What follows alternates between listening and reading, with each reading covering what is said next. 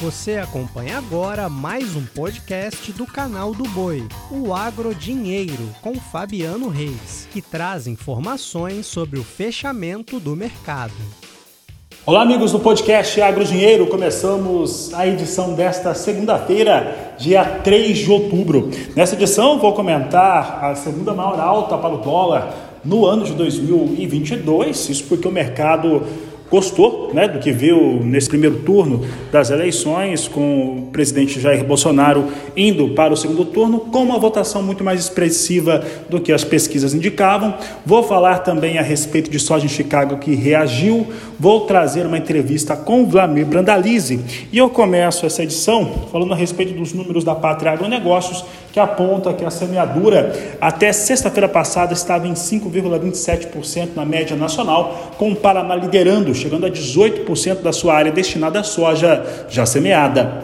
Um outro dado interessante é, que nós vamos destacar agora é em relação a esta segunda-feira, quando o Departamento de Agricultura norte-americano trouxe um número em relação a vendas avulsas feita, feitas por exportadores privados dos Estados Unidos, que declararam terem vendido 110 mil toneladas para destinos não declarados para a campanha 2022-2023.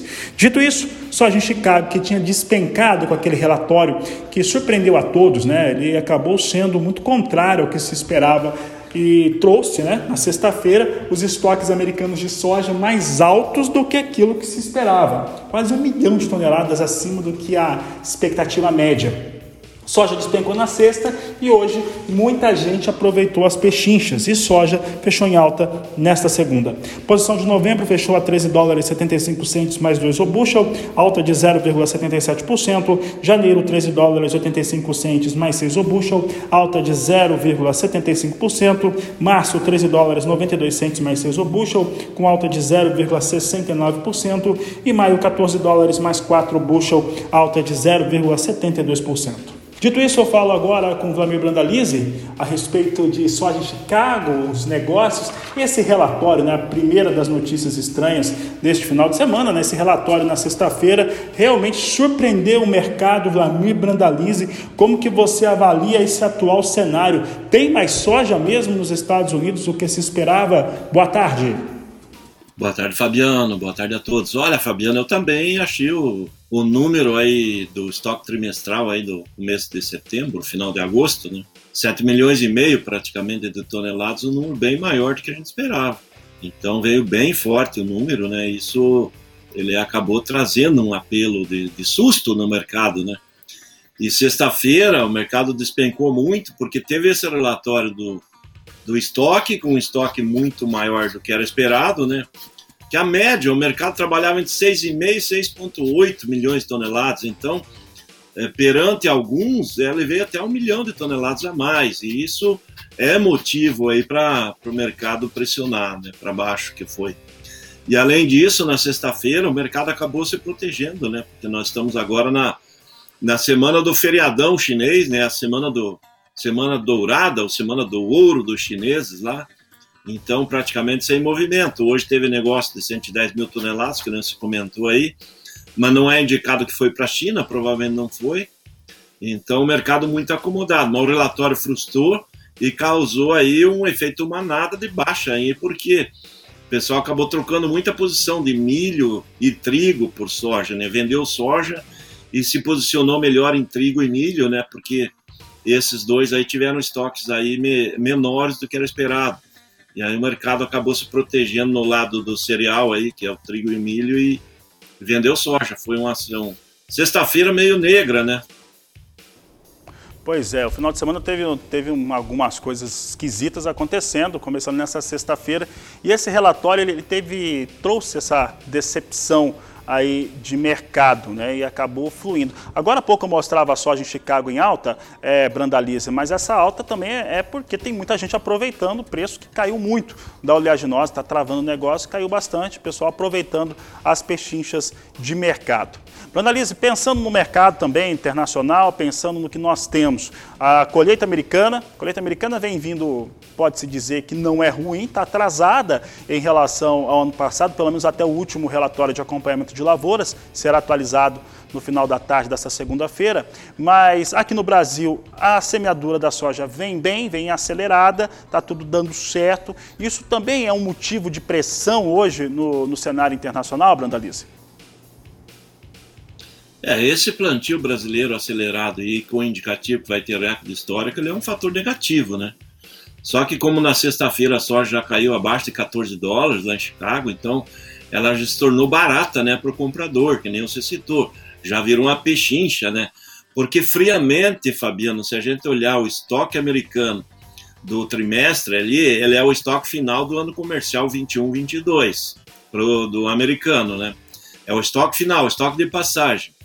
E 7 milhões e meio de toneladas de estoque de passagem para os Estados Unidos, se a gente olhar friamente, ele não é um estoque alto, porque o normal para quem produz 120 milhões de toneladas, ou ao redor de 120, teria, ter, teria que ter uns 10% de estoque é, desse volume da produção. Isso seria mais ou menos umas 12 milhões de toneladas. Então eles estão bem abaixo. Mas como o mercado esperava que ia ser menor, isso frustrou.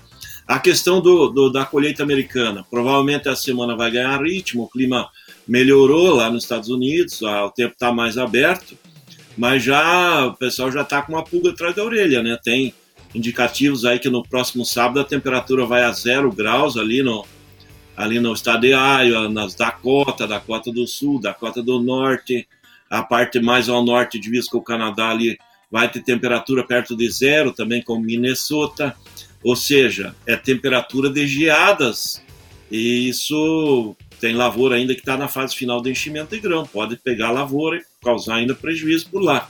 Vamos ver aí no decorrer da semana se o mercado vai olhar para esse ponto, mas é uma coisa que tem que se analisar. É problema que vai ter geada no fim de semana, no norte do cinturão americano, e por aqui tudo indicando que o plantio vai acelerar, né? O pessoal está muito motivado para plantar, as chuvas chegaram e agora, a cada brecha do tempo aí, o plantio vai andar muito forte. Eu acredito que aqui no Paraná o pessoal vai plantar muita soja essa semana.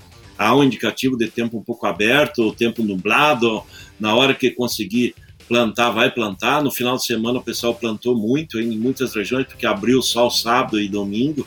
Então nós vamos ter um acelerar, uma, uma semana acelerada. Eu acho que antes do meio da semana o Paraná já vai estar aí com uns 30% da safra plantada e bem adiantado perante a média. Né? Obrigado, Vlamir Brandalize, um grande abraço a você.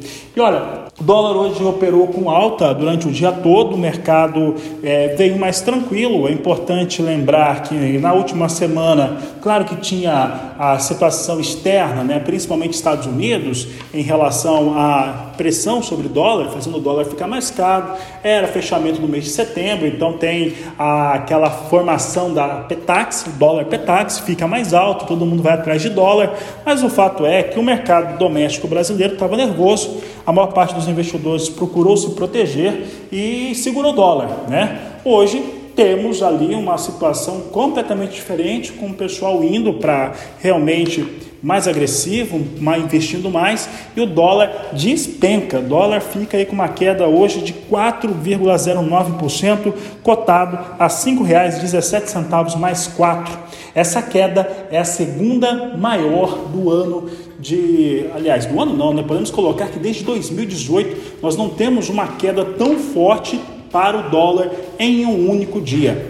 Com essas informações, essa edição do podcast Agro Dinheiro encerra por aqui. Eu desejo a todos uma, um excelente final de tarde, uma ótima noite, um grande abraço e até amanhã.